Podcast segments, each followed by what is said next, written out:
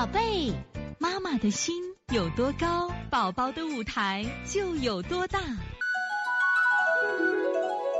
现在是王老师在线坐诊时间。我们现在看九九四这个河北晨晨妈，这个晨晨啊，这拉了粑粑，大家看，这叫顽固不化，这就叫顽固不化啊。即使感冒发烧后，咳嗽流清涕，手脚冰凉，爱出汗，是凉汗。我给做了消食导滞，然后呢，还做的还哦，孩子还哦，咳嗽有痰，苔白有腻，舌尖红，嘴里有酸味儿，大便拉稀。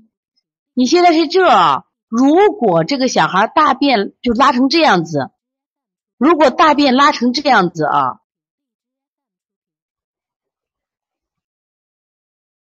如果大便拉成这样子，他这个没有臭味的话，那是受寒了。如果有臭味的话啊，它就是什么呀？伤食泻，你一定要搞清楚啊！这个九九四河北晨晨妈在吗？再来跟王老师对接一下，就是如果你拉这个大便，如果是没有味道，没有味道的话，这个大便是什么呀？说明是受寒了，你用补法。如果这个大便特别臭，那还要用清法的，一定记住，大便臭，大便臭你就用清法，你不能用补法做。大便臭属于伤食泻，所以不要用补法做啊。